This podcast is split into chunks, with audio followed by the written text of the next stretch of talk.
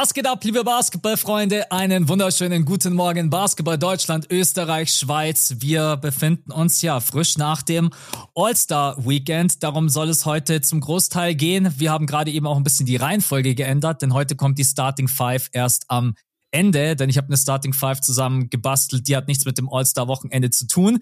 Wir beide sind extrem begeistert gewesen von diesem Wochenende, so viel kann ich schon mal verraten. Jetzt erstmal Hype Jörn, schön, dass du auch am Start bist. Ja, danke. Freut mich auch. Schön, dass wir wieder zusammen aufnehmen können. All-Star Weekend, finde ich, war schon ganz geil. Es hat auf jeden Fall eine Menge Kritik gegeben, finde ich, für jedes einzelne Event. Da können wir auch einzeln drauf eingehen. Ich habe es aber trotzdem sehr gerne geguckt und das All-Star Game dann tatsächlich war wahrscheinlich so ein bisschen das äh, kontroverseste über das wir auch sprechen werden. Und ja, deswegen habe ich auch gerade oder deswegen haben wir gerade entschieden, so lass die Starting Five ans Ende packen, weil das dann ja neue NBA-Themen aufmacht, die dann mit All-Star gar nichts zu tun hat. Deswegen lass uns All-Star quasi einmal als großen Punkt anfangen und dann gehen wir in die Starting Five und beenden damit so ein bisschen den Pot. Ähm, ja, und wenn du willst, also wir können auch direkt rein, außer du willst, außer du willst gleich am Anfang noch irgendwas anderes besprechen. Nee, ich würde einfach mal mit der Frage reingehen, welches Event hat dir am meisten Spaß gemacht von diesen mhm. ganzen, die jetzt stattgefunden haben am Wochenende?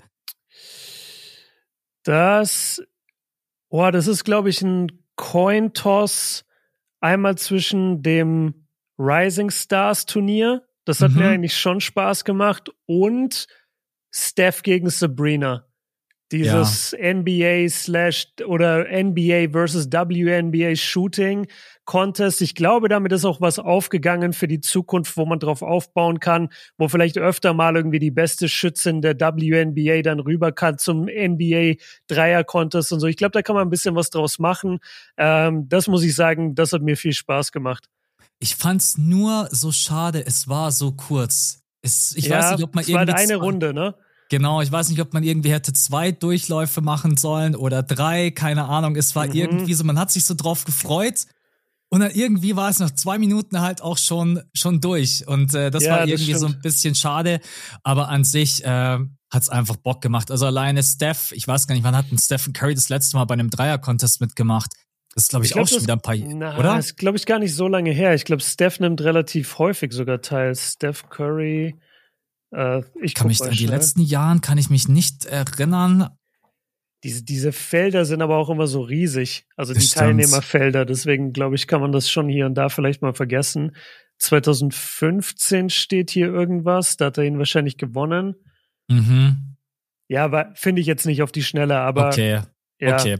Hat ähm, auf jeden Fall schon ein paar Mal teilgenommen, sagen wir so.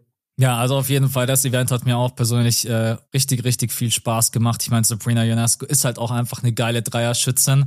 Äh, ja. Hat ja auch diesen unglaublichen Rekord aufgestellt, hat damals den ersten verballert und danach jeden verwandelt. Aber mhm. ja, es war dann schon so, sie war zwischendurch mal schon in ihrem Rhythmus, dann hat man sich gedacht, okay, äh, aber dann hat sie auch wieder so diesen Rhythmus mal ganz kurz verloren. Und dann ja. Steph am Ende war einfach abgezockter. Ja, also ich glaube, wir werden das wiedersehen. Äh, ich weiß gar nicht, ob sogar dieses direkte Duell eventuell ein Fingerzeig sein könnte für die Zukunft. Weil ich habe mir gedacht, der Dreier-Contest an sich ist eigentlich geil. Was wäre denn eigentlich, wenn man daraus ein Turnier machen würde? So was man ein hat Turnier. acht Okay. Genau, man hat acht Teilnehmer. Ich weiß, natürlich könnten jetzt sagen bestimmt einige, ja, aber dann ist es nicht fair, weil man halt nicht den besten von allen acht rausfiltert. Ja, kann schon sein, dass du dann vielleicht in der einen Runde ein bisschen abkackst, wenn du jetzt zum Beispiel in der ersten Runde gegen Steph ran musst. Ja, kann natürlich sein, mhm rausfliegst. Aber stell dir mal vor, du hast acht Teilnehmer und hast ganz normal einfach vier Matchups und dann geht's ganz normal im Turnierbaum nach ah, oben. Deshalb, ja. Also habe ich mir so ein bisschen nach diesem Duell gegen Steph und Sabrina gedacht, weil ich mit, mhm. mit diesem ganzen Wochenende dachte ich mir immer wieder, es fehlt einfach die Competition. Es fehlt die Competition. Deswegen war auch der ähm, das Rising Star Ding am Freitag so cool. Mhm. Die haben am Ende keinen Bock gehabt, dann zu losen. Ne? Die haben am ja. Ende nämlich auch Defense gespielt und das fehlt irgendwie so diesen ganzen anderen Events, oder? Ja, ich glaube auch aus dem Dreier-Event kann man richtig viel machen. Also ich habe auch überlegt, dass man vielleicht anfängt, da mal ehemalige, nicht ehemalige, sondern Legenden zu bringen, Weißt du, ich mhm. glaube so ein Reggie Miller, ein Ray Allen, Dirk Nowitzki, so, die können vielleicht nicht mehr viel laufen, aber die können bestimmt noch so ein kleines Rack irgendwie schießen. Ja. Das fände ich zum Beispiel geil. Oder auch Peja Stojakovic, also da kannst du bestimmt viele Jungs reinbringen, äh, Legenden, die da Bock hätten zu shooten. Du kannst es mixen mit äh, WNBA-Spielerinnen. So war so ein Contest gab sogar früher, irgendwie gibt es den heute nicht mehr. Da gab es immer so einen ja, das ist so ein bisschen das, was heute die Skills Challenge ist. Da gab es immer so Matchups, wo du äh, eine Legende hattest, einen aktiven Spieler und eine mhm. WNBA-Spielerin aus einer Stadt. Und die haben dann gegeneinander einen Contest gemacht mit zwei, drei anderen Teams. Und das war eigentlich auch immer ganz cool. Wobei, manchmal war es auch total langweilig, gebe ich zu. Aber ich glaube, der, der Dreier-Contest durch dieses Sabrina UNESCO-Ding, glaube ich, hat sich da jetzt echt geöffnet, dass man da ein bisschen mehr noch draus machen kann in Zukunft. Also und ich denke, und ich bin mir sehr sicher, nächstes Jahr ist es das All-Star Weekend im Chase Center in Golden State. Ja. Bei den Warriors zu Hause. Und ich bin mir sehr sicher, dass sie da überhaupt erstmal ihre Revanche haben wollen wird gegen Steph. Mhm. Und wenn sie da dann vielleicht sogar gewinnen würde, was ich jetzt aber nicht glaube, weil das Stephs Heimathalle, ich glaube, der schießt sie da aus der Halle. Aber trotzdem, also ich glaube, das könnte eine Menge aufmachen für die Zukunft. Und das ist eigentlich das, was wir brauchen, was sich auch auf die ganzen Contests, glaube ich, so ein bisschen übertragen lässt. Wir brauchen einfach, damn, wir brauchen einfach Innovation. So, ja. wir brauchen Innovation. Ja, das denke ich auch. Also generell nach diesem Wochenende überlegt man sich schon, ob man dieses ganze Ding nicht einmal komplett überarbeiten muss. Äh, mhm. Wir werden später auch über den Dunk-Contest sprechen. Auch wenn ich mir eigentlich denke, wir reden jedes Jahr über den Dunk-Contest und ich kann mir unseren Dialog schon fast irgendwie vorstellen, aber trotz allem, es muss sich da einfach irgendwie was ändern. Aber Dreier-Contest hat auf jeden Fall Spaß gemacht, war auch echt spannend. Es gab einfach vier Spieler, die 26 gescored haben. Leute, ja. ich krieg's jetzt, ich krieg's nicht, ich krieg's nicht mehr zusammen. Das war Towns, es Dame, war Dame Mitchell, Tr oder? Trey Young und Donovan, glaube ich. Genau, richtig. Die Waren mussten das die vier? Ja. Genau, richtig. Die mussten in den Tiebreaker. Äh, auch bloß, weil Dame dann im letzten Durchlauf halt, glaube ich, auch noch die 26 gemacht hat. Ansonsten wären halt einfach die drei mit 26 in die Endrunde. Ja, genau. äh, aber das ist dann okay. 30 Sekunden, dann nochmal irgendwie drei Racks mit zu, mitzunehmen. Ähm, ja, gibt's dazu noch irgendwas zu sagen? Ansonsten, ich mag den Dreier-Contest eigentlich von seiner ganzen Gestalt. Ich muss auch sagen, ich habe mich mittlerweile an diese Uh, wie heißen Stary Balls hießen sie dieses Jahr, oder? Glaube ich, die tiefen ich weiß Dreier. Nie, ich weiß nie, wie die heißen. Ich nenne sie ja. immer die tiefen Dreier oder ich nenne sie eigentlich in meinem Kopf, ganz ehrlich, nenne ich sie immer die Mountain Dew Dreier, weil das glaube ich. Aber das stimmt halt gar nicht Mountain mehr. Dew, genau, das wurde aber früher von Mountain Dew, glaube ich, gesponsert und das sind ja so grüne Bälle, deswegen, das haben die vom Marketing bei Mountain Dew einfach richtig gemacht. Das sind für mich die Mountain Dew Bälle. Genau, richtig. Äh, nächstes Jahr dann das, äh, die fünfte Viertelbälle, weil wir nämlich dann als Sponsor da reingrätschen. Wir brauchen dann auch genau, ein bisschen Werbung. Genau, wir haben schon mit Adam telefoniert. Der hat gesagt, Jungs, wir brauchen eure Kohle. Haben wir gesagt, ja, Adam, kommt. Ja kommt für einen Mach, Ball. Stell du erstmal einen ordentlichen All-Star Saturday dahin und dann investieren wir vielleicht auch. Aber solange die Events so sacken, haben wir doch keinen Bock. Nee, ja. aber ja, Dreier-Contest können wir, glaube ich, abhaken als Erfolg. Ich kann mir auch vorstellen, dass man da vielleicht ein bisschen mehr Competition reinbringt, weil ich fand zum Beispiel diesen Speedrun, dieses äh, Stechen da zum Tiebreaker, das fand ich zum Beispiel geiler als den eigentlichen Contest. Mhm, Dass ja. du einfach nur drei Racks hast und nur 30 Sekunden. Das fand ich ein bisschen spannender. Vielleicht kann man da ein bisschen mehr Competition reinbringen. Ja, ich glaube auch. Also da einfach Variation. Aber ich meine, der Dreier-Contest hat mir tatsächlich noch mit am meisten Spaß gemacht.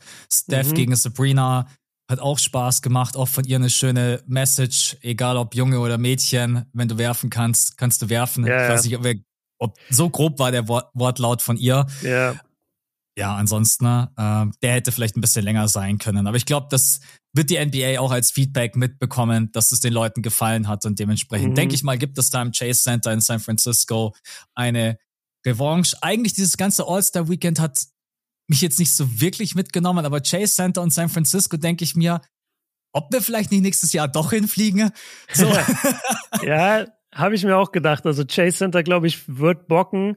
Ich denke, die Warriors fahren da einiges auf. Die Halle ist komplett neu. Das ist eine geile Stadt auch. Wird halt wahnsinnig teuer sein, weil du als jo, San Francisco, ja. San Francisco ist halt was ganz anderes als Indianapolis, wo kein mhm. Mensch hinfliegt. So San Francisco ist halt so viel Kohle. Müssen wir mal gucken, ob wir das hinbekommen. Aber ja, wäre wär eigentlich eine geile Sache.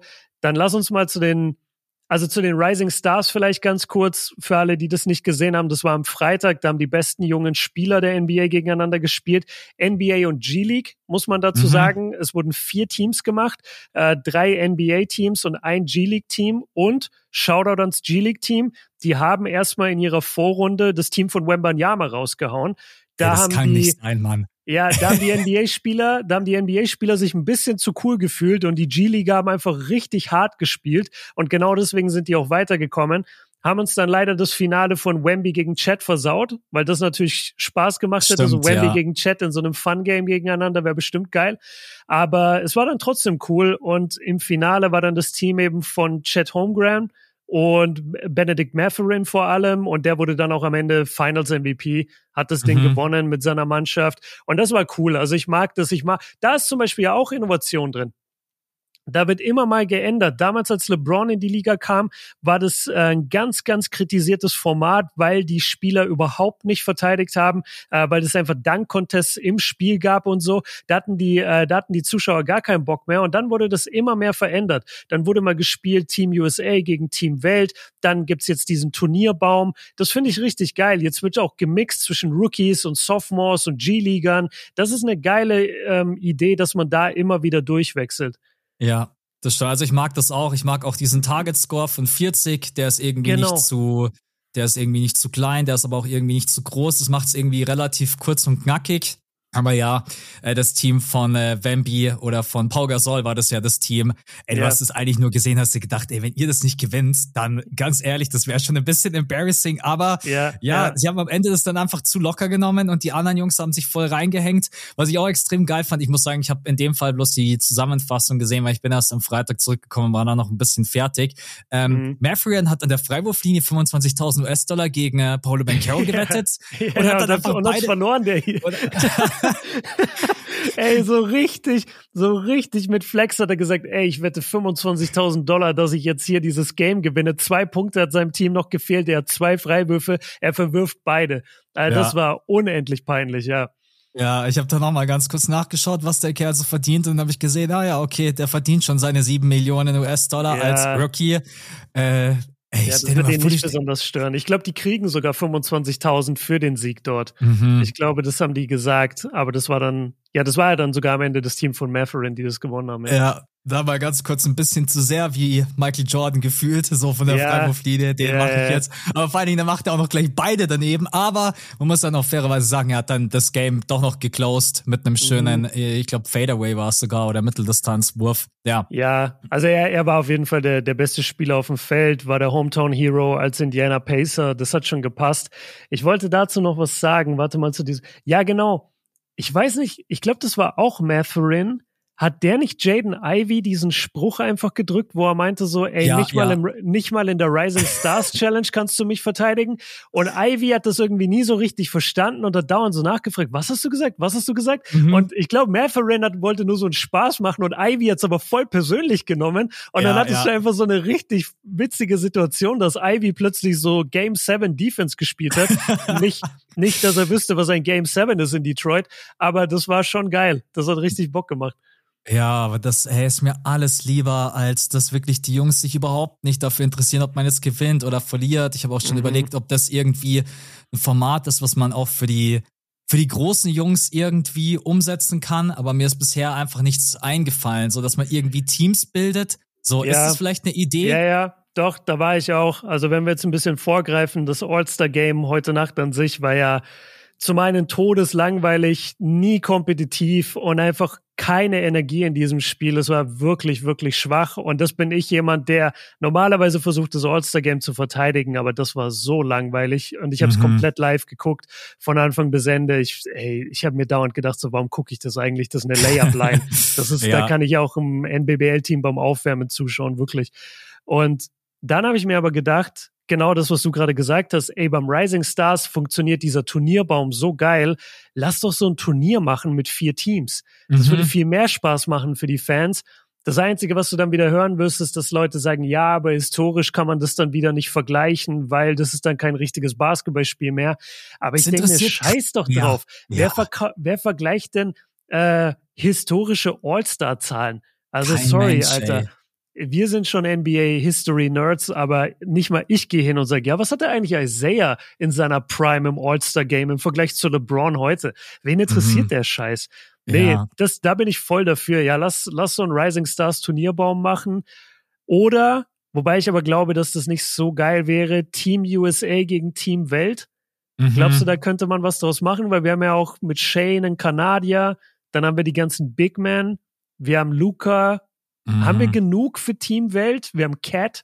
Ja, doch hätten wir schon. Ja, aber ich ne? glaube, ich glaube, das Hauptproblem ist einfach, dass die alle mal irgendwie eine Motivation brauchen, um richtig Basketball zu spielen. Also mhm. Also ich muss echt sagen, das war, ich, ich kann mich an kein schlechteres All-Star-Game erinnern in den letzten zehn Jahren. Das war einfach mhm so langweilig. Das einzige, die ersten drei Minuten, vier Minuten, weil du dir einfach nur dachtest, hat Halliburton den Slider bei NBA 2K beim Dreier auf 99 gestellt. Yeah. Halliburton ist einfach nur nach vorne, hat Dinger genommen, damit seine ugly Wurftechnik, wo du immer denkst, ey, das kann nicht sein, steht dann 5 von 5, dachtest dir, okay, mhm. der geht heute für die 80 oder so.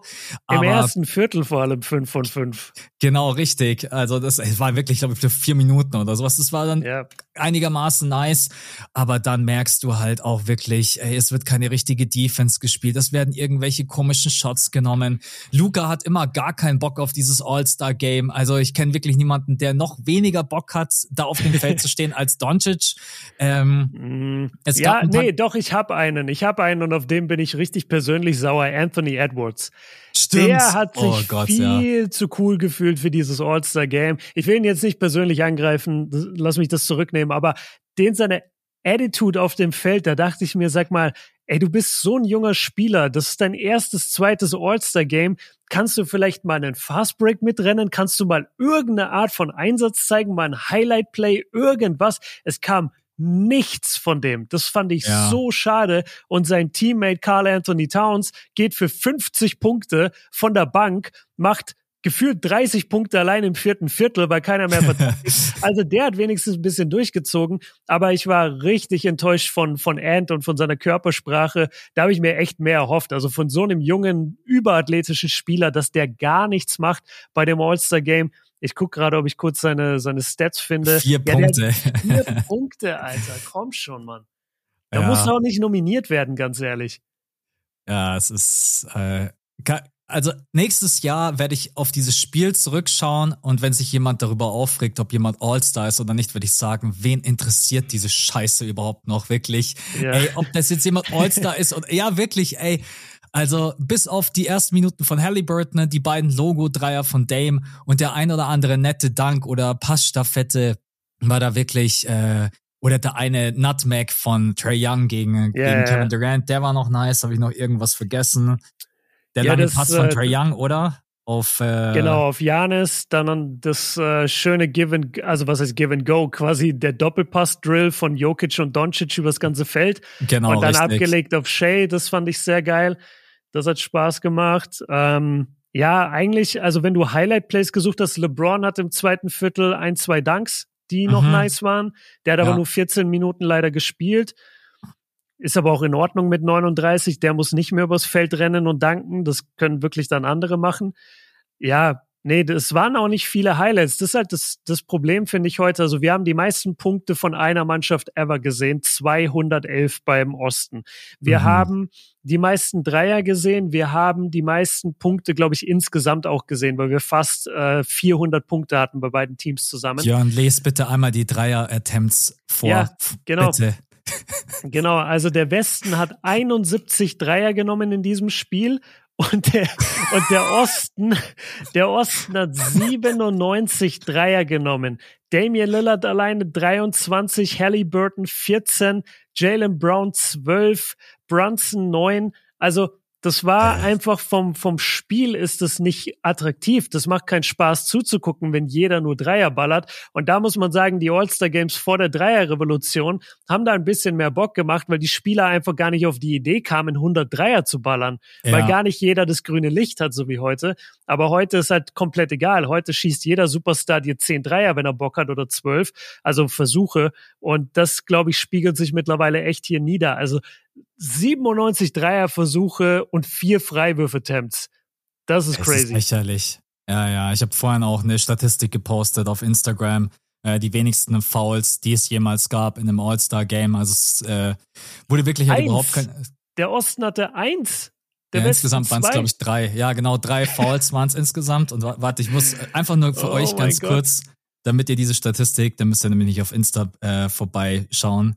Und zwar, ich glaube, es waren vor ein paar Jahren, waren es noch, genau, passt auf, 1993 gab es 62 Fouls. Okay, die haben es wow. dann vielleicht ein bisschen zu ernst genommen. Das war einfach ein normales Spiel. Das war einfach ein normales Spiel. 2003 waren es 37, zehn Jahre später 24, dann 23 waren es nur noch sieben Fouls und jetzt in diesem Jahr waren es nur noch drei Fouls. Ja, also Defense wurde halt überhaupt nicht mehr gespielt. Ähm, was ich irgendwie auch schade fand, weil das fand ich am Samstag eigentlich ganz cool, dass sie dann plötzlich wieder auf diesem normalen Chord gespielt haben, weil ich fand mhm. diesen, ähm, wie nennt man LED. diesen LED-Chord, den fand ich eigentlich ganz nice. Ich glaube, da hätte man auch einiges machen können, weil anscheinend scheint das ja ziemlich gut zu funktionieren, auch mit dem Tracken und so weiter. Also einen Spieler mhm. zu markieren und ja. dann zu schauen, wo der hinläuft. Ähm, es war irgendwie, es war ein langweiliges Spiel, von außen wie immer alles abgedunkelt. Der Court sah auch langweilig aus. Äh, das Einzige, was mir irgendwie gefallen hat dieses Jahr, waren die Jerseys. Ich weiß nicht, dieses klassische, ja, ich fand es ja. mal angenehm. Ja, fand so? ich auch. Ja. Ja, ja, genau. ich, bin, ich bin Fan von den Jerseys. Es waren keine Stars da, das muss man auch sagen. Also Indianapolis lockt halt jetzt nicht wirklich die Stars. Ich weiß gar nicht, wer die größten waren, die eingeblendet waren. Also mir fällt gerade Common ein, das ist ein Rapper. Mhm. Ich weiß gar nicht, wie viele den jetzt heute noch kennen. Ähm, ich glaube, 50 war da, aber 50 Cent war auch nur da, weil der auch beim Celebrity Game irgendeine Rolle hatte. Es waren keine großen Stars da. Das denke ich halt auch, dass nächstes Jahr in San Francisco auf jeden Fall krass sein wird mit den Stars, weil da halt jeder in LA wohnt. Wir haben es jetzt gesehen mit Las Vegas, dem Super Bowl, wo irgendwie mhm. 1000 Privatjets gelandet sind und die so einen Stau hatten an Privatjets, weil so viele Stars gekommen sind. Ich denke mal beim, äh, ja, beim Game in San Francisco wird dann auch wieder die erste Reihe wirklich voll sein mit A-List Celebrities ja, es war auch, weißt du, was auch gefehlt hat? Oder ich weiß nicht, wie viele Leute den, das All-Star-Game immer mit dem Originalkommentar gucken, auch in Deutschland. Ich würde fast schätzen, auch eine große Menge. Und es ist einfach scheiße, wenn du nicht die richtigen Kommentatoren hast. Und die haben sich dieses Wochenende meiner Meinung nach bei den ganzen Events für die falschen Kommentatoren entschieden. Ich mhm. hätte beim All-Star-Game vor allem sehr, sehr gerne einfach die normale TNT-Crew gesehen mit Ernie, Shaq, Chuck und Kenny. Und stattdessen haben wir die ganze Zeit Candace Parker bekommen, Reggie Miller bekommen. Reggie Miller ist in Ordnung.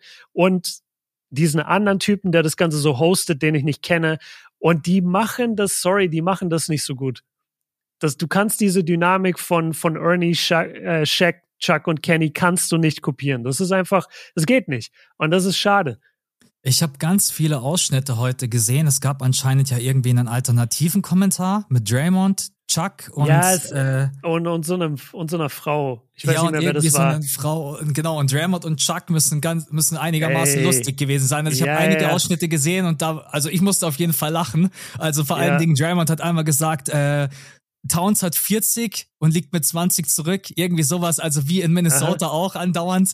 Also ja, die hatten äh, geile Dinger. Die haben sich auch gegenseitig gebettelt. Da gab es eine Szene, da wurde Jalen Brown mit äh, interviewt und dann hat Jalen Brown zu Draymond gesagt irgendwie sowas wie, ja, damals, als wir uns in den Finals getroffen haben, da waren wir noch nicht ready, da haben wir noch nicht hart genug gespielt, aber dieses Jahr sind wir ready für euch. Und dann sagt Charles Barkley so von der Seite, keine Sorge, Draymond wird nicht da sein.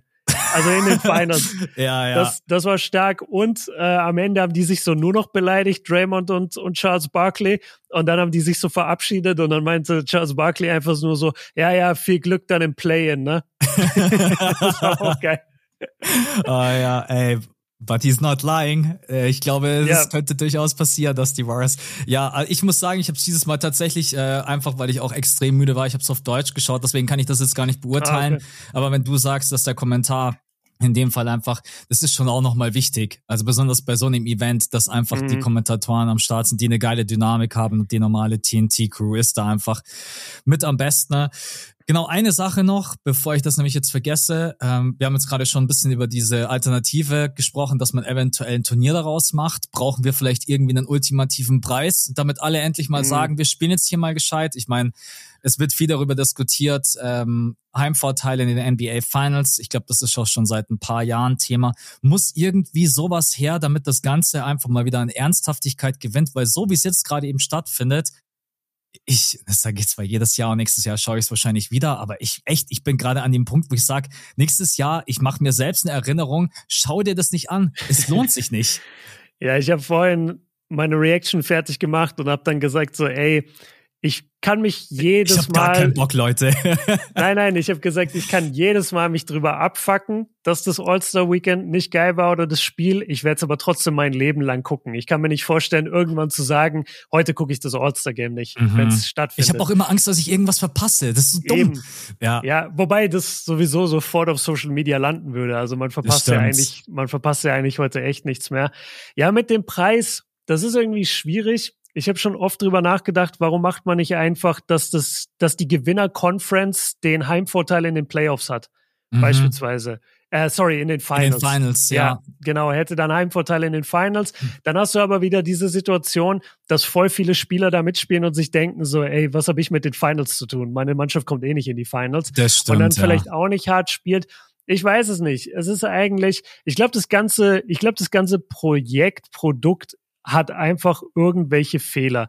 Der Fehler liegt einmal daran, dass du diese ganzen Spieler bei dem Druck der Saison quasi dahin holst. Die wollen alle eigentlich nur Urlaub haben, wenn sie mal ehrlich sind, bekommen sie aber nicht, sondern sie müssen zu diesem Event, reisen da meistens am Donnerstag oder Freitag an, sind dann die ganze Zeit von einem Promotermin zum anderen, sind komplett, sind wahrscheinlich nachts, die meisten von denen zumindest kann man, glaube ich, fairerweise annehmen. Die meisten von denen werden auch die Nächte ein bisschen durchfeiern und dann irgendwann am Sonntagabend, wenn du quasi komplett am Arsch bist, dann ist dieses Spiel. Ja. Und ich glaube einfach, da kriegst du bei vielen Jungs die Energie nicht mehr rein. Aber ich finde, das muss dann von den jungen Spielern kommen, die das erste Mal da sind, das zweite Mal da sind. Und da lobe ich mir zum Beispiel einen Janis, der die ersten drei, vier Jahre beim All-Star-Game immer gespielt hat, als wir in Playoffs. Ja, das weißt stimmt. Weißt du das noch? Und das hat so viel verändert, finde ich auch damals und hat viele, viele andere Spieler mitgerissen und angesteckt.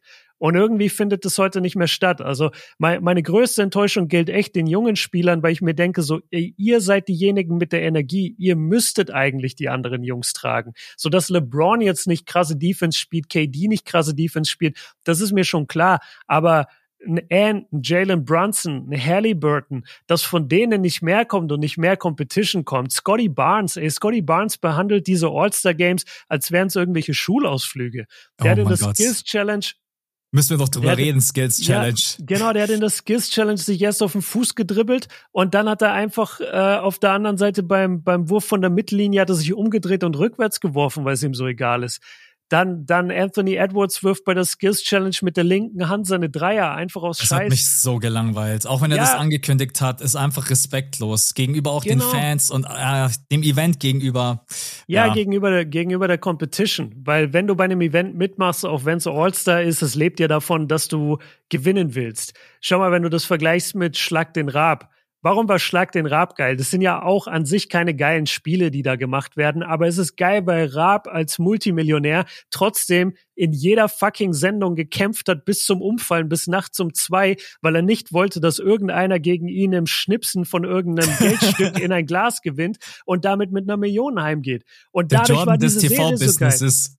So legit, ja, legit. Das, ja. Und das hat Raab ausgemacht und deswegen war Schlag den Raab auch so geil.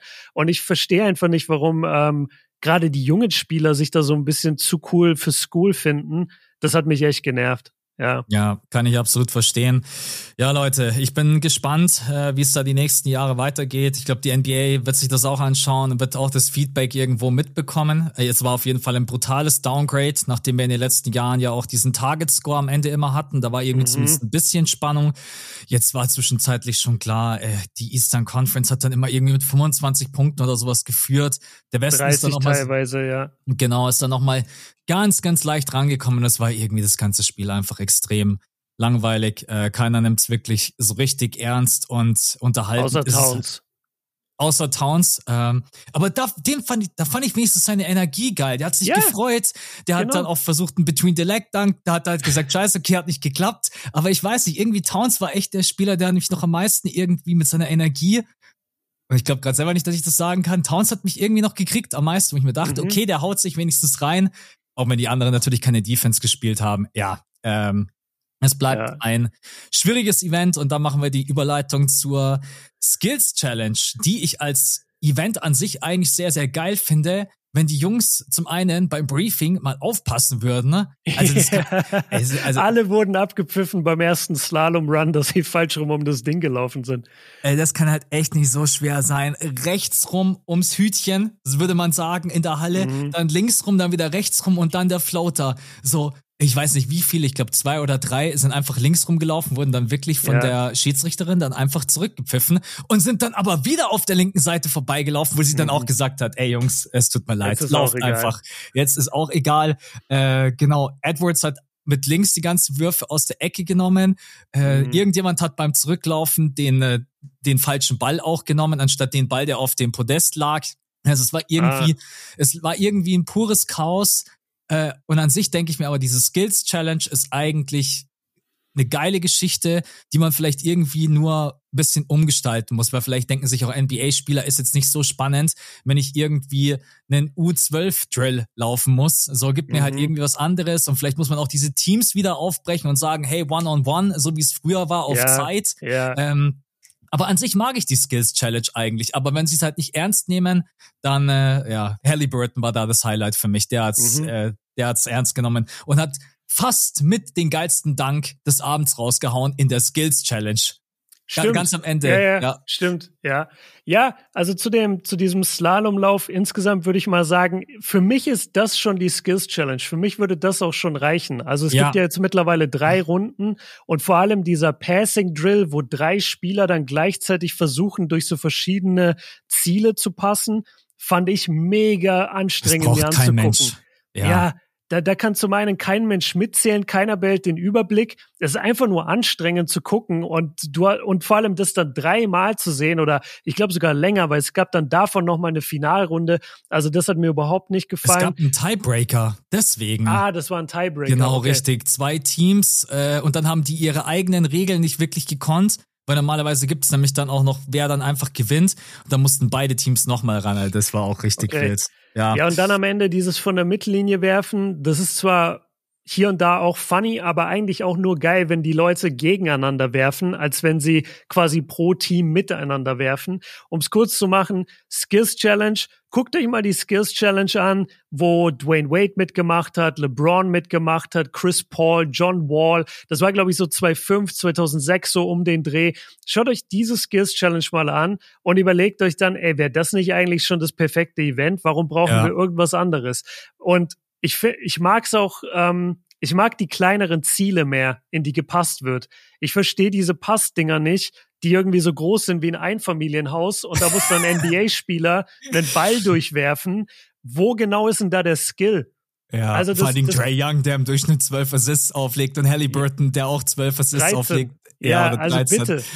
Ja, genau. Ja. Ähm, nee, Skills Challenge finde ich, kann man auf jeden Fall retten. Ich bin bei dir. Lass mal die Teams vielleicht wieder aufbrechen, wieder so ein Eins gegen Eins Gedanke mehr und äh, bring da einfach vier, fünf, sechs Guards hin und oder von mir aus auch Bigs, wenn sie Bock haben und lass die gegeneinander antreten und das war's. Also da, da glaube ich, kann man wieder ein bisschen zurück zu Basic. Das ist zu wild. Ja, das äh, so sehe ich das auch. Übrigens, äh, Team Pacers hat gewonnen.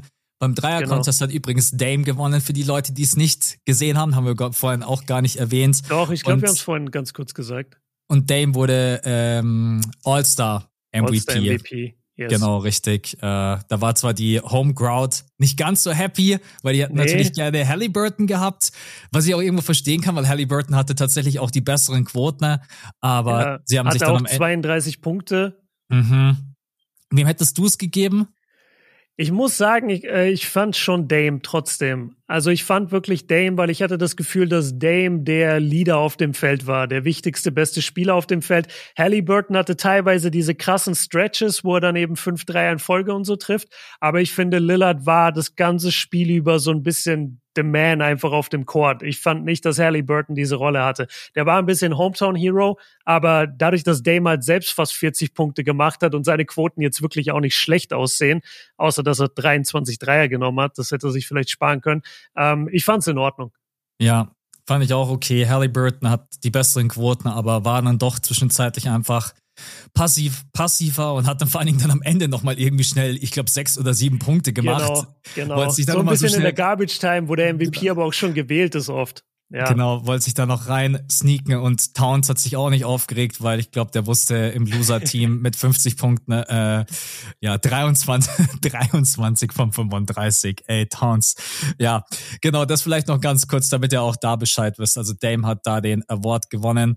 Und äh, dann haben wir noch, ja, das Event, was, glaube ich, am meisten äh, die Leute aufgeregt hat, und zwar der Dunk-Contest in diesem Jahr. Mhm. Und nicht mal wegen den Dunks an sich selbst, sondern weil die Judges in irgendeiner Welt unterwegs waren, in der, keine Ahnung, ich weiß es nicht, auf jeden Fall, es gab ganz, ganz viele komische, wilde Scores und vor allen Dingen yeah. gegen McClung. So, mhm. klar, es war mal der ein oder andere Second Try mit dabei, aber die sind dann mit 46 und 47 ums Eck gekommen, wo man sich schon so dachte, hey, selbst wenn du jetzt sagst, es ist der zweite Versuch, der ist halt trotz allem vom, vom Skill-Level her, von der Variation hundertmal besser als den, den Brown gerade eben gezündet hat. Und mir tat mhm. Brown am Ende dann schon fast leid, weil seine Dunks waren irgendwie erwartbar. Oder wir beide haben oft drüber geredet, es ist ein Power-Dunk. Ich habe von Brown jetzt nicht irgendwie was Spektakuläres erwartet. Ja, okay, warte, be bevor wir da reingehen, weil ich habe richtig Probleme mit Jalen in dem Dunk-Contest, dann lass uns erst kurz das mit den Judges besprechen. ja, du hast total recht. Also das Problem war, dass einige dieser Judges so out of touch waren, dass die die Dunks gar nicht verstanden haben, meiner Meinung nach. Ja. Also, sorry, als, wie heißt er, als Mac McClung seinen ersten Dank gemacht hat, war das, glaube ich, schon, wo er den Ball quasi einmal aufnimmt, in der Luft wieder loslässt und dann wieder genau, greift und reverse dankt und, und dabei über seinen Kumpel springt. Den Dank haben wir noch nie gesehen in einem Dunk-Contest. Noch nie. Und der eine Judge gibt ihm eine 46. Ich weiß, welchen so, Judge du meinst. Der vierte, der vierte von links. Es, ja, ich weiß es nämlich nicht, weil ich wusste nicht mal, wer das ist. No offense. Und da dachte ich mir, ey, wie out of touch kann man sein, weil jeder aus unserer Generation und jeder, der schon ein paar Dunk-Contests in seinem Leben gesehen hat, weiß, das Ding war eine 50. Damit mhm. startest du in, in den Contest. Oder lass es eine 9,5 sein. Ja. Ja, nee, nicht 9,5, aber lass es eine nach 49,5. Sowas, sowas, genau. Ja. ja. Aber kommt der mir da mit einer 46, ey? Da war ich richtig sauer, ja. Die Judges haben es ein paar Mal meiner Meinung nach verkackt. Es ist auch schade, dass Jacob Toppin nicht ins Finale gekommen ist. Ich glaube, mhm. der hätte noch den einen oder anderen geilen Dank gehabt. Ähm, was hältst du von hier, Chami Hakis? Also der erste Dank über Shaq, der war für mich fast eine 50. Ich will, eine Sache will ich sagen, wenn nochmal irgendjemand über Shaq dankt, dann krieg ich echt. ey, ist langweilig für dich? Ey, ohne Witz, ey, Shaq muss sich doch irgendwann auch mal denken, hey Leute, ey, jetzt reicht ich, jetzt. beim Dunk-Contest, ich gehe einfach nächstes Jahr zu Buffet, dann kann mich einfach niemand langweilen und ansprechen. äh, ja, also äh, der erste Dank war, glaube ich, wo er über Shaq drüber ist und hat sich aber ja. auch aufgestützt, oder? Wenn ich mich nicht ich sag, täusche. er hat sich nicht auf. Also ja, er hat die Hand auf der Schulter, aber ich hatte das Gefühl, das war eher so ein bisschen zur Orientierung. Wenn du es dir genau anguckst, dann siehst du, er legt die Hand auf. Danach kommt aber kein besonders hoher Lift Weißt mhm. du, er stützt sich nicht auf und plötzlich geht er nach oben, weil er, ja. weil er sich so sehr aufstützt, sondern ich glaube, er hat einfach nur so ein bisschen die Orientierung gebraucht, okay, wo ist der, damit er halt auch wirklich über ihn drüber kommt und nicht auf seinem ja. Genick landet. Weil man darf ja nicht unterschätzen, wie schwer das ist. Shaq ist immer noch 216, auch wenn der sich ein bisschen nach vorne beugt, ist ja trotzdem mega schwer, über den drüber zu springen. Mhm, ich versuche mich gerade an den zweiten Dank zu erinnern. Was hat er da nochmal gemacht? Der hatte eine Cap auf und er hat sich irgendwie gespinnt, gell? Was, ja, ah. ja, den habe ich nicht ganz verstanden, weil ich nicht verstanden habe, warum er die Cap auf hatte. Und ja, ich dann glaub, wegen seinen Haaren, wegen seinen Haaren, damit die Haare ihm beim Spinnen nicht in die, in die, ins Gesicht fallen, denke uh, ich. Okay. Und dann siehst du nämlich nichts. Doch, glaube ich tatsächlich. Ähm, okay. Ansonsten da, ergibt die Cap keinen Sinn. Eine, da hätte ein Haarband nicht getan. Also jeder, jeder NBA-Spieler mit langen Haaren kommt jetzt immer mit Cap oder was? Ja, also ich würde sagen, der erste von McClung war für mich eine 50, weil ich den halt noch nicht gesehen habe. Wenn man jetzt sagt, es war der zweite Versuch, dann wäre ich mit einer 49 auch einverstanden. Der von äh, Hackes, der erste, war für mich so eine 48,7 oder sowas. So der erste mhm. Dank. Der zweite, an den kann ich mich gerade echt einfach nicht mehr erinnern. Ich weiß, er hat sich auf jeden Fall gespinnt, aber ich krieg's nicht mehr ganz genau hin. Ja, ähm, ja, das, ähm, das war einfach, der, der ist losgelaufen, der ist abgesprungen, hat ein 180 gemacht und hat dabei den Ball einmal wieder runter an seine Hüfte und dann hoch in, und hat gedankt. Ja, also den fand ich auf jeden Fall auch okay, auch wenn es vielleicht ein bisschen unkontrolliert aussah. Genauso wie den von, ich fand eigentlich fast nach McLang hat wahrscheinlich Jacob Toppin den krassesten äh, gezogen. Der eine. Diesen ähm, 360 between the legs. Genau, richtig. Ja, den ja, hat er dann zwar am Ende gerade eben noch so two-handed reinbekommen. Aber da dachte ich mir so, ey, eigentlich muss Jacob Toppin doch im Finale stehen und nicht Jalen Brown. Äh, ich habe gerade ja schon mitbekommen, du bist Jalen Brown nicht so gut auf ihn zu sprechen und ich kann es auch irgendwo ja. verstehen, weil diese Dunks waren halt einfach äh, Ingame-Dunks. Ich habe aber ehrlich gesagt einfach nichts anderes erwartet, weil mhm. Brown ist für mich ein reiner Power-Dunker, der für mich mich hätte es einfach gewundert, wenn der jetzt anfängt, under the leg, between the legs, 360 oder sonst irgendwas zu machen. Äh, mhm. aber die ganzen Scores bei Jalen Brown waren einfach hilarious. Es war lächerlich. Also ja. die Judges müssen einfach wirklich, die müssen den Deal gehabt haben unterm Tisch. Weil es kann einfach, ey, wirklich, ohne Sch Stell dir mal vor, McClung hätte das nicht gewonnen. Das wäre der größte Skandal Boah, gewesen Skandal. nach Aaron Gordon damals. Ohne Witz. Ja. Also. Das stimmt. Also wir können mal die Jalen Brown Dunks durchgehen, weil da habe ich echt meine Probleme mit. Der erste Dank von ihm war ein Gedächtnisdank oder Tribute Dank für Dominic Wilkins. Mhm. Da kann er jetzt per se nichts dafür, aber da muss man dann TNT mal kritisieren, weil die haben es einfach nicht geschafft, diesen Dank in Echtzeit einzufangen mit ihrer oh, Kamera, stimmt. sondern ja. haben einfach Dominic Wilkins dabei gefilmt, was ein riesen Fauxpas war. Das heißt, wir haben nur die Slow-Mos davon. Ähm, am Ende des Tages, er hat da einen Windmill-Dank gezogen, der erinnern sollte an Dominic Wilkins. Er ist in Ordnung. In der heutigen Zeit ist dieser Windmill aber einfach zum einen nicht mehr so spektakulär und zum anderen hat er ihn nicht mal so geil gemacht wie Dominic früher, weil Dominic hat immer die Arme gestreckt bei seinen Windmills und Jalen Brown hatte die Arme angewinkelt. Das ist ein bisschen technisch, aber das verändert komplett den Dank und die Schwierigkeit des Danks. Deswegen fand ich das ziemlich schwach. Dann kommt aber für mich das größte Problem. Die, der Dank über Kai Senat. Oh mein Hast Gott. du wahrscheinlich gesehen. Oh Jason, also Kai Senat sitzt auf einem Stuhl, was schon schwierig ist, weil Kai Senat kann auch stehen, dann ist er genauso groß. Warum sitzt Wie er auf einem ist Stuhl? Der 1,65 oder sowas? Ey, nicht mal. Ich sag, der ist 1,60. Da ja. kann jeder NBA-Spieler locker drüber springen. Trotzdem setzt Jalen Brown ihn hin.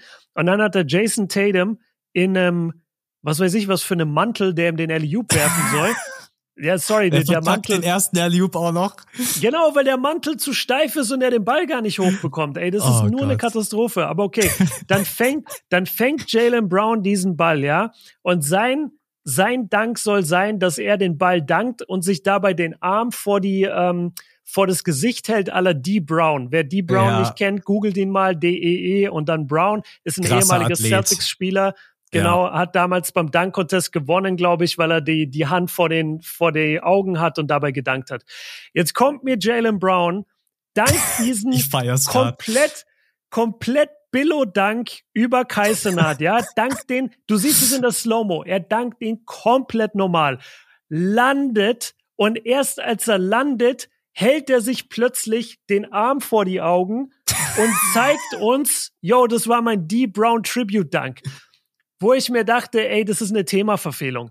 Du wolltest einen D. Brown Dunk machen und du hast einfach in der Klausur das Thema verfehlt, weil du hast erst ganz am Schluss geschrieben und D. Brown hält sich den Ellenbogen vors Gesicht. Das ja. war so peinlich. Und das und war dafür, das Main Topic von Anfang an. Genau, und da, und dafür hat er, warte mal, ich muss kurz gucken, von einigen Judges. Ich will 49, glaube ich. Ja, ich will die Scores einmal sehen. Der bekommt dafür von den Judges 48, 48, 47, 47. Ey, das ist eine 30. Mhm. Ich schwör's dir, das ist gar nichts. Und dann im Finale, da hat er, ähm, da hat er als ersten Dank hat er einen Tribute-Dank für seinen äh, verstorbenen Freund. Da kann man jetzt schwer kritisieren. Der Dank war aber einfach nicht besonders stark. Er, er hat da halt natürlich ein schönes Statement gesetzt. Es war trotzdem überhaupt nicht in einem Finale würdig, einfach so einen ganz normalen 180 zu danken. Aber ja. okay, will ich jetzt nicht zu viel negativ drüber sagen. Und dann sein finaler Dank, muss ich gerade gucken, was Left er hand, Left-handed mit dem weißen oh Handschuh war das. Oh mein Gott, ja. Ihr müsstet so. Björn gerade sehen, ich feiere es komplett. Ja, sorry, weil, weil Jalen, ich mag ja Jalen Brown, aber guck mal, das Meme im Internet ist, Jalen Brown kann nicht mit links dribbeln, Jalen Brown hat keine linke Hand.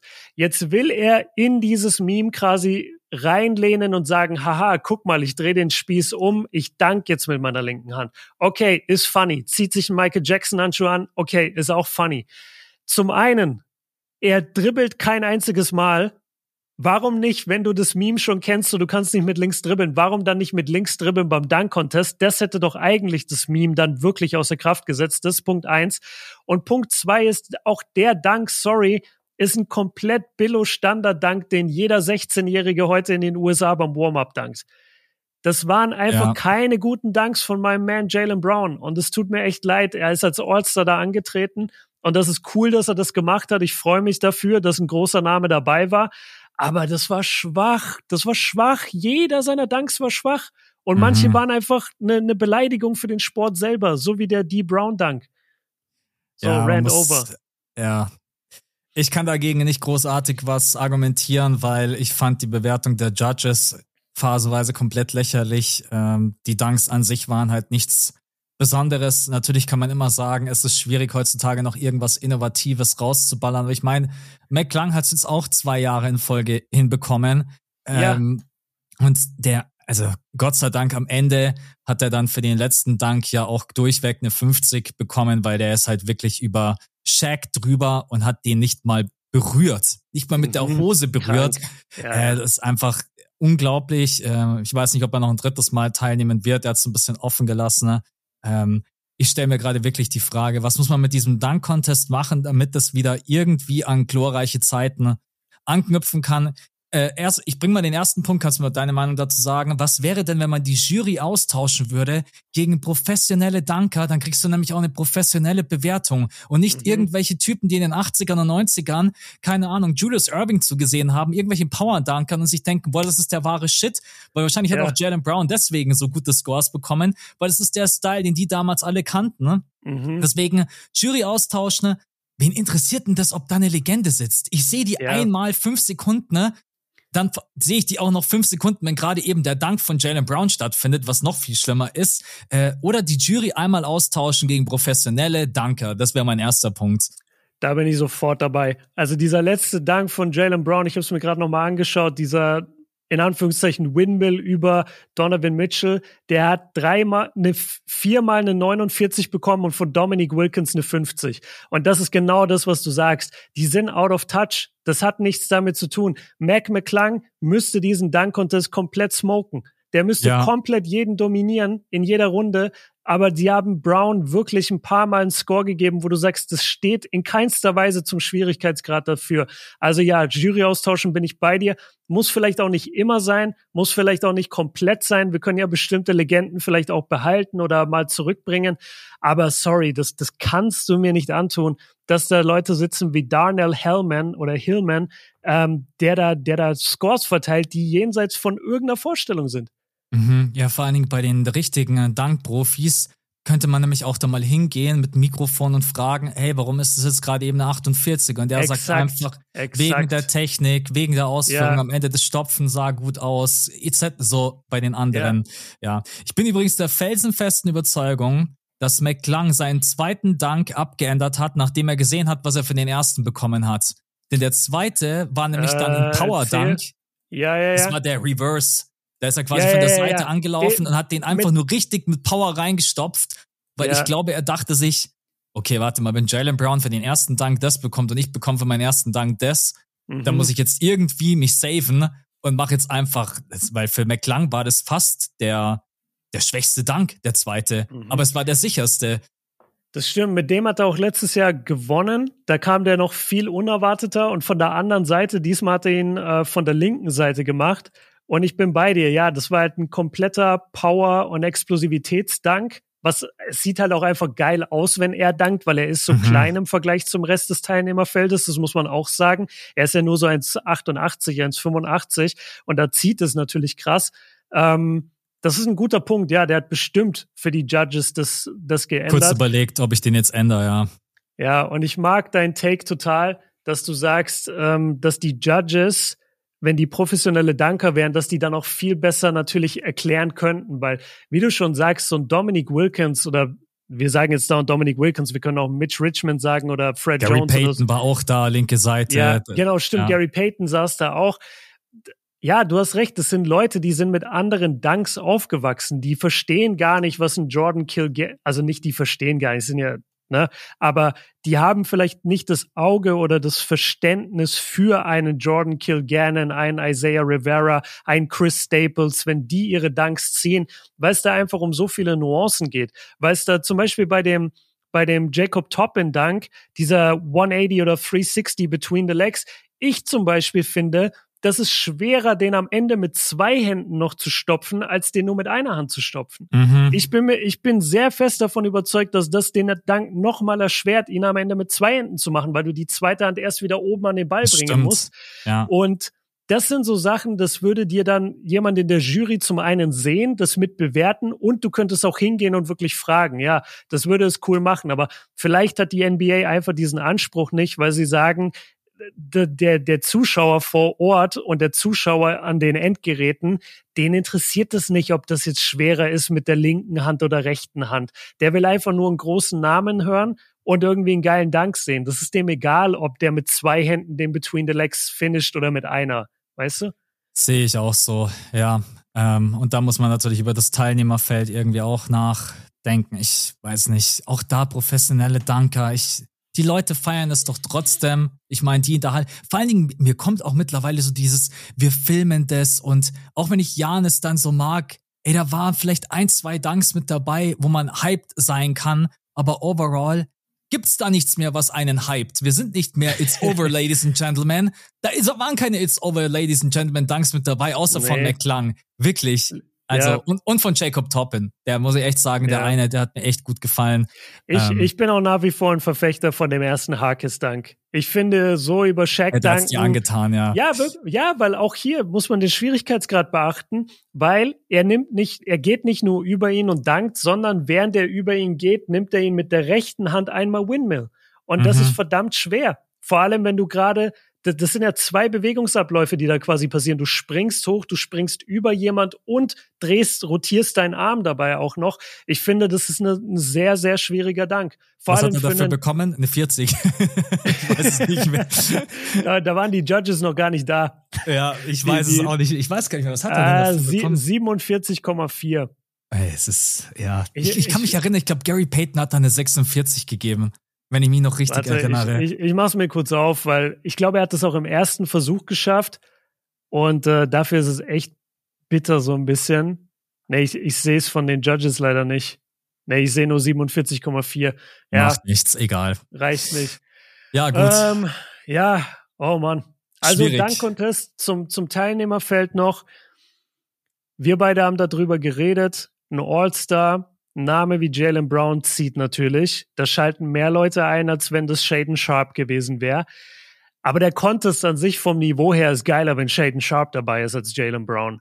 Mhm. Und das ist echt so schwierig zu, zu evaluieren, weil auf der einen Seite willst du natürlich mit den anderen großen Sportligen konkurrieren und du willst dein Proju Projekt, äh, Produkt willst du, willst du so hoch es geht natürlich ansiedeln und dafür brauchst du große Namen. Auf der anderen Seite, damit die Fans, die du schon hast, da bleiben und dass sie die Qualität feiern, brauchst du eigentlich halt wirklich gute Danker. Und dann müsstest du eigentlich fast sagen, so, ey, Jalen, bei aller Liebe, wir holen uns lieber jemand aus dem, äh, der unbekannter ist als du, der dankt aber besser. Ja. Ja, ich denke, da Brüderduell. Brüderduell nächstes Jahr. Jacob gegen Obi Toppin. Das zum Beispiel. Es muss einfach irgendwie, ach, keine Ahnung. Also der Dunk-Contest ist einfach, klar, man muss auch sagen, es gibt halt auch kaum noch, also okay, sagen wir es so, es gibt kaum noch Dunks, die professionelle Basketballspieler zeigen können, die es noch nie gab. Es gibt ja, zigtausend ja. Dunks, die Profi-Dunker, die über die nächsten 20 Jahre ballern können. Du sag, kannst sagen, den Shit habe ich noch nie gesehen. Aber mhm. da muss man sich halt trauen, die reinzuholen. In Kilgannon würde da Dunks zimmern, ey, das, die würden ausrasten in der Halle. Oder auch die ganzen anderen Profi-Dunker. Ich bin da leider nicht so bewandert mit den ganzen Namen. Ähm, Deswegen, äh, ja, bin ich mal gespannt. Auf jeden Fall so äh, wird sich jetzt, glaube ich, auch kein NBA-Spieler denken, boah, der Dunk-Contest war so geil, ich will nächstes Jahr unbedingt mit dabei sein. Das mhm. äh, ja, bleibt nach wie vor irgendwie das schwierigste Projekt an diesem äh, All-Star Saturday. Dieser Dunk-Contest ist einfach, ja. da muss man echt noch sagen, McClung, danke, weil ohne dich, pff, I don't know. Aber Björn, würde sagen, Hackes erster Dank. He saved it. ja, und ich würde noch dazu sagen, schau mal, so ein Mac McClung kann selbst nach, weiß ich nicht, wann war der erste Dunk-Contest, das war noch in der ABA, Das war mit Dr. J irgendwann wahrscheinlich späte 70er oder, oder frühe 80er. Und Mac McClung kommt trotzdem um die Ecke als 1,85 kleiner weißer Dude und haut noch Danks raus, die wir noch nie gesehen haben. Ja. So, deswegen, es gibt die Innovation. Es gibt sie immer. Du musst sie halt nur finden. Oft, ja, ich denke auch. Ähm, vor allen Dingen auch mal wieder mehr mit Utensilien arbeiten und dieses ständige, ich danke über jemanden drüber, ich kann es echt ja, nicht mehr sehen. Das wird schon langweilig. Du hast schon ja. recht. Ähm, das Schöne war bei den Shaq-Dunks, dass die unterschiedlich waren. Also der von Harkis war ein ganz anderer Dank als der von ähm, hier Mac. Ja, das stimmt. Ja, gut. Äh, haben wir irgendwas vergessen? Ich glaube, wir haben alle Events mitgenommen. Rising Stars auch, ja. All-Star Game auch. Ja, also Fazit durchschnittlich. So Schwierig dieses Jahr. Ich bin sonst ja. keiner, der zu kritisch sein will beim All-Star Weekend, aber das war dieses Jahr nicht so geil. Ein paar Lichtblicke gibt's aber. Dreier-Contest, NBA versus WNBA hat gut funktioniert. Rising Stars hat gut funktioniert. Also es gibt auch ein paar Lichtblicke. Skills Challenges teilweise gut, kann man optimieren, aber wird noch besser. Und ja, beim Game und beim Dunk Contest wird, glaube ich, auch immer am meisten kritisiert, weil es die Events sind, die die meisten, die die meisten Leute einfach interessiert. Ja, das glaube ich auch. Okay, dann sind wir durch mit dem äh, All-Star Recap und dann machen wir noch mhm. die Starting Five, die ich vorbereitet habe, als wenn man eine Stunde darüber diskutieren könnte. Und jetzt haben wir eigentlich schon eine Stunde voll. Aber Gott ja. sei Dank hast du eine Frage schon beantwortet und zwar nennen wir eine Sache, die dir am All-Star Weekend positiv gefallen hat. Da haben wir vorhin beide gesagt, auf jeden Fall das Duell zwischen Steph und Sabrina. Deswegen kann man die erste Frage da schon mal mit rausnehmen. Dann äh, packe ich die zweite mit rein und zwar was glaubst du, wie viele Siege holen die Celtics am Ende der Saison? Kannst du ja einmal kurz die Eastern oh. Conference aufmachen? Weil ja, ich habe so 43 gerade, oder? Genau, die stehen bei 43,12 und ich war so am Grübeln, was gebe ich ihnen? Da habe ich mir gedacht, das ist eigentlich für eine Starting Five Frage ganz cool, mit dir zu diskutieren. Ja. Ob wir am Ende sagen, sie schaffen über 60, schaffen sie sogar 65, weil 65 ist schon immer richtig krass. Oder brechen sie auch nochmal irgendwie ein? Was, was glaubst du? Okay, also wenn man die, wenn man quasi damit geht, was sie gerade für eine Siegquote haben, dann würden sie so bei 63, 64 Spielen rauskommen.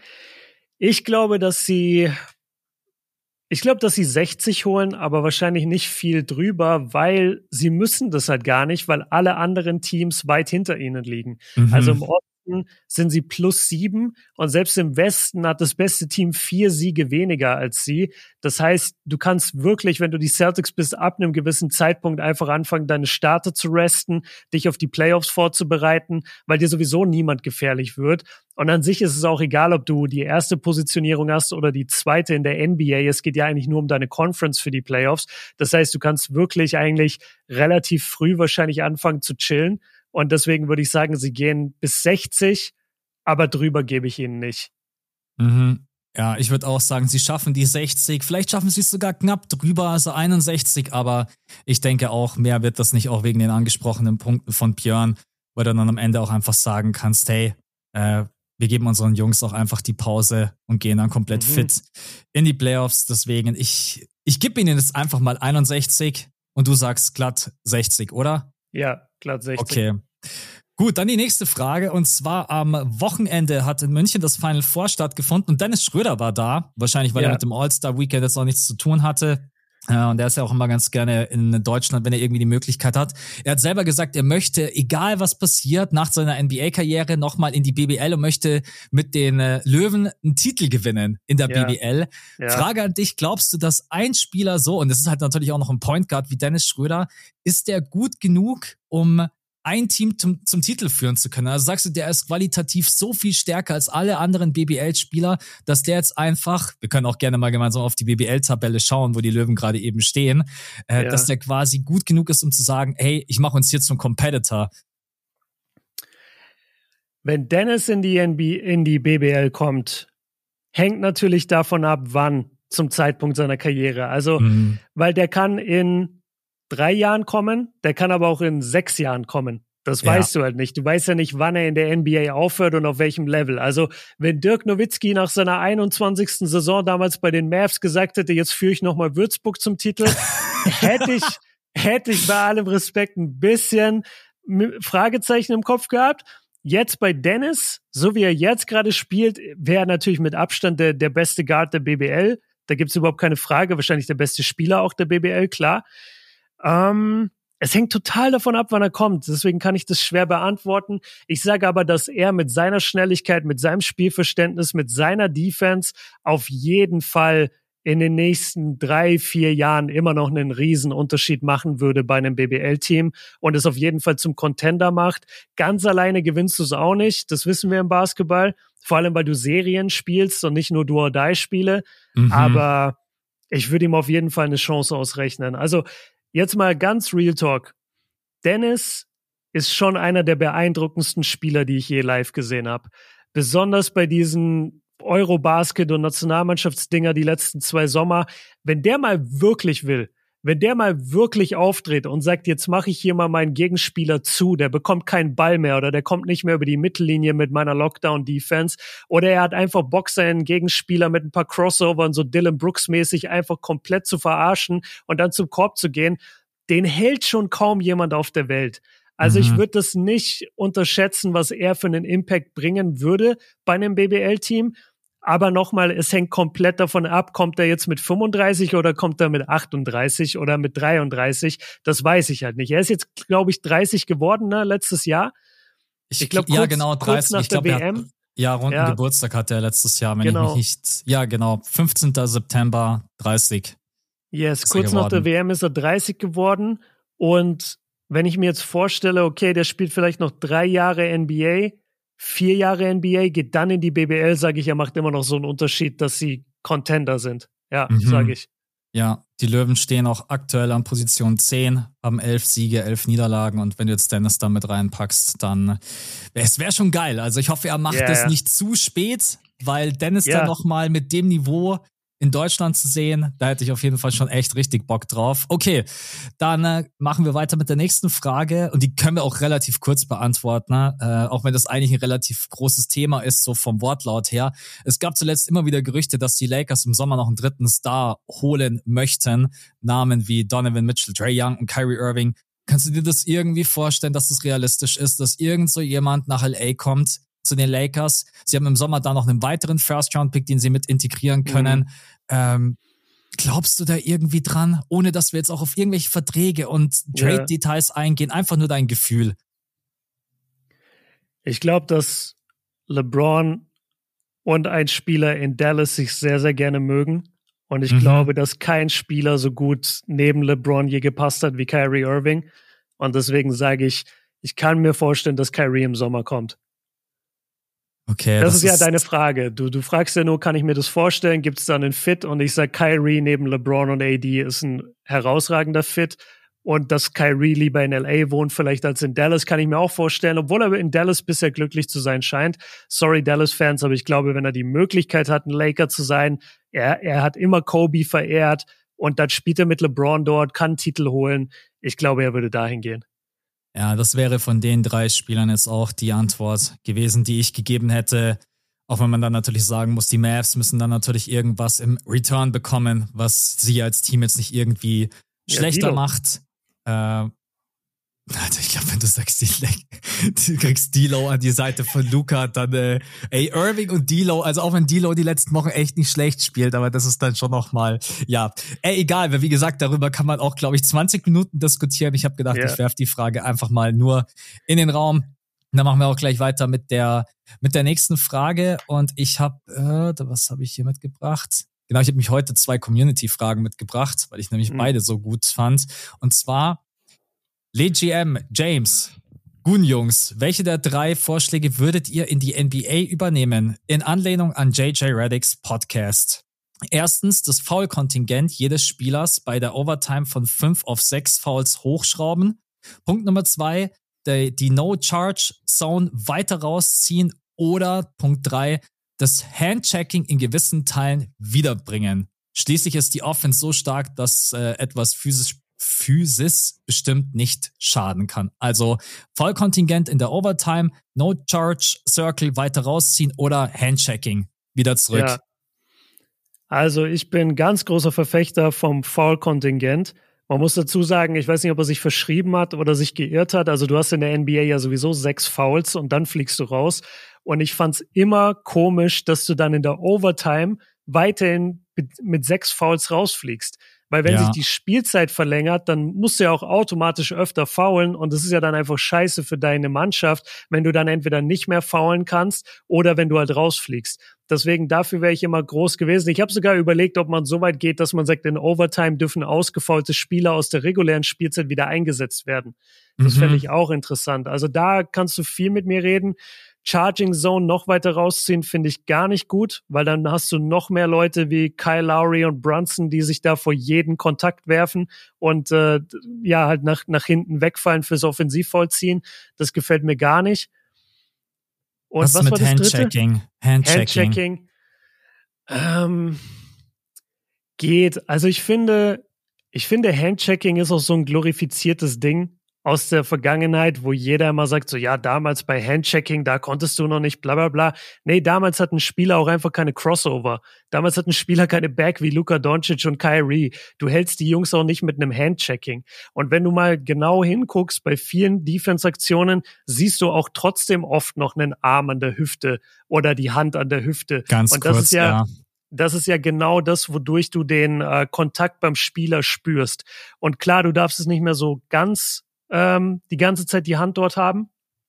Ich glaube aber trotzdem, dass es bei den großartigen Spielern heute nicht so viel Unterschied machen würde. Wenn du die, wenn du die Ballhandling-Skills vergleichst, selbst von dem Isaiah Thomas, der damals als krassester Ballhändler überhaupt, überhaupt gab, überhaupt galt. Mhm. Das hat nichts mit dem zu tun, wie heute NBA-Spieler dribbeln können.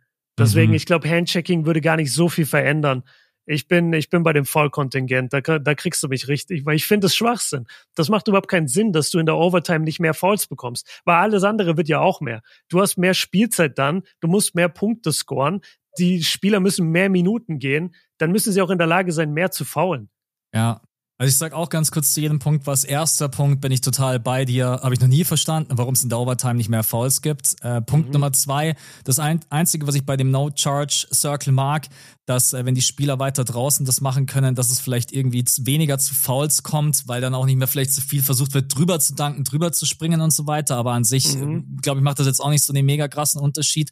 Und Handchecking, mich würde es schon mal interessieren, sagen wir es mal so, mich würde es mal interessieren, mhm. wie das das Spiel beeinflussen würde. Auch wenn vor allen Dingen Spieler dann auch schon einfach Full Court komplett die Presse hätten, aber halt mit dem Handchecking. Das ja. finde ich ganz interessant. Aber für mich ist eigentlich mit das Entscheidendste, dass die Refs einfach mal Illegal Screens pfeifen. Wenn das mm. stattfinden würde, dann würde sich alleine schon mal das Spiel komplett verändern, weil, also ich schaue mittlerweile die Spiele und ich kann auch die Augen nicht mehr davon abwenden. Ne? Das ist pro Spiel, es ist einfach nur noch komplett krank. Und einige Aha. Teams treiben das so an die Spitze mit diesen illegal Screens, mit den Moving Screens, dass auch die, die ja, es ist wirklich so. Äh, die Defense kann gar nichts dagegen machen. Es ist ja. unmöglich. Und das ist einfach, das wäre für mich eine Regel, die einfach, was heißt eine Regel? Die Regel gibt's ja, aber es wird halt einfach nicht gepfiffen. Deswegen, das ja. wäre noch ein Punkt, den ich dazu ergänzen würde. Aber ich glaube, äh, Vollkontingent ist der sichere Pick hier.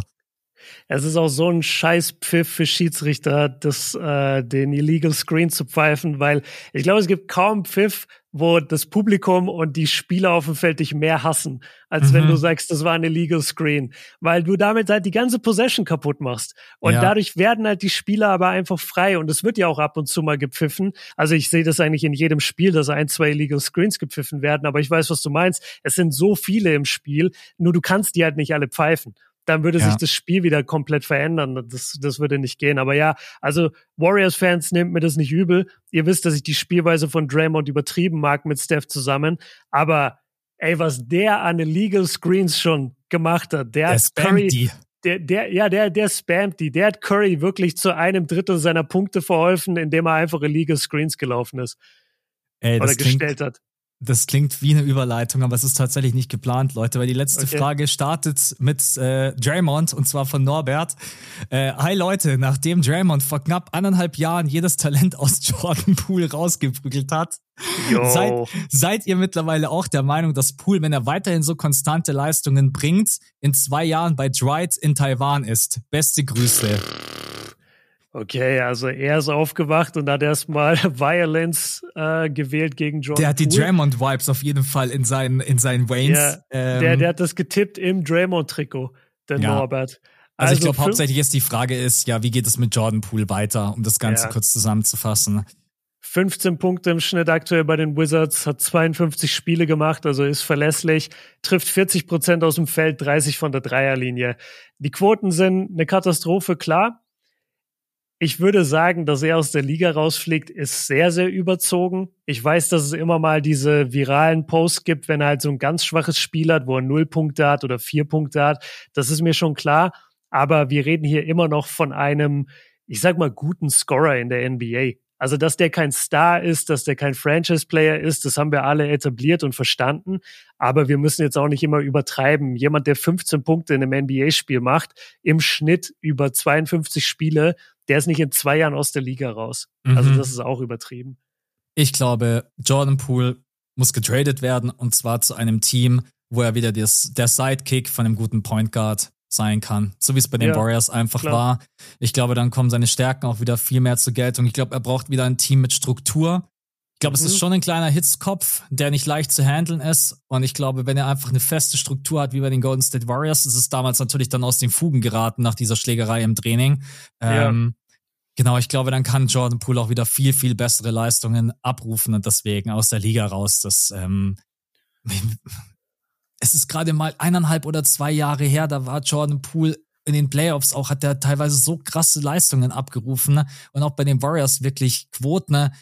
Geiles Ballhandling, es hat wirklich gut ausgesehen. Und jetzt bei den mhm. Wizards gerade eben hat man halt einfach gesehen, er kann diese Verantwortung und diese Leaderrolle nicht übernehmen. Deswegen, ich bin mir ziemlich sicher, die, die Wizards werden irgendwann mal ein Angebot bekommen von dem Team, werden ihn traden und dann läuft es hoffentlich für ihn wieder besser. Aber zu Dwight Howard nach Taiwan will keiner, auch wenn er es andauernd probiert. Ich sehe immer wieder irgendwelche ja. Clips von Dwight. Aber genau, dann sind wir durch mit den Fragen und sagen auf jeden Fall auch nochmal Danke an alle neuen Patronen, die mit dazugekommen sind über die letzte yes. Woche. Und zwar vielen Dank an äh, Fix, dann Tino, dann Isabel, Martin, Stephen Curry. I can do all things. Äh, what the Kawaikel Leonard, ja, also Mike okay. Kawhi, okay, I understand. Ah. Äh, Burn to Dunk, Andreas, Jordan Poole wird MVP. Okay.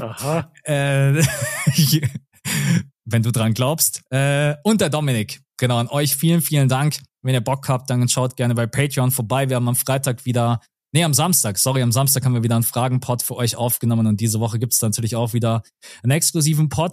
Ansonsten sind wir raus für heute. Wir sind durch mit der Pause. Es geht erst wieder am Freitag weiter und dann, Gott sei Dank, Saisonendspurt. Die letzten 25 bis 30 Spiele. Dann geht's endlich in die heiße Phase.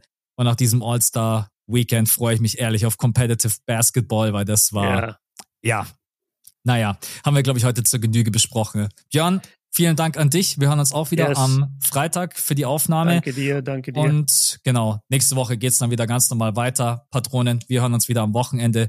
Bis zum nächsten Mal, Leute. Ciao, ciao. Ciao, Leute. This is your invitation to a masterclass in engineering and design. Your ticket to go from zero to 60 with the Lexus Performance Line. A feeling this dynamic is invite only. Fortunately, you're invited. Experience the exhilaration of the Lexus Performance line and some of the best offers of the year on select models at the Invitation to Lexus sales event, now through April 1st. Experience amazing at your Lexus dealer.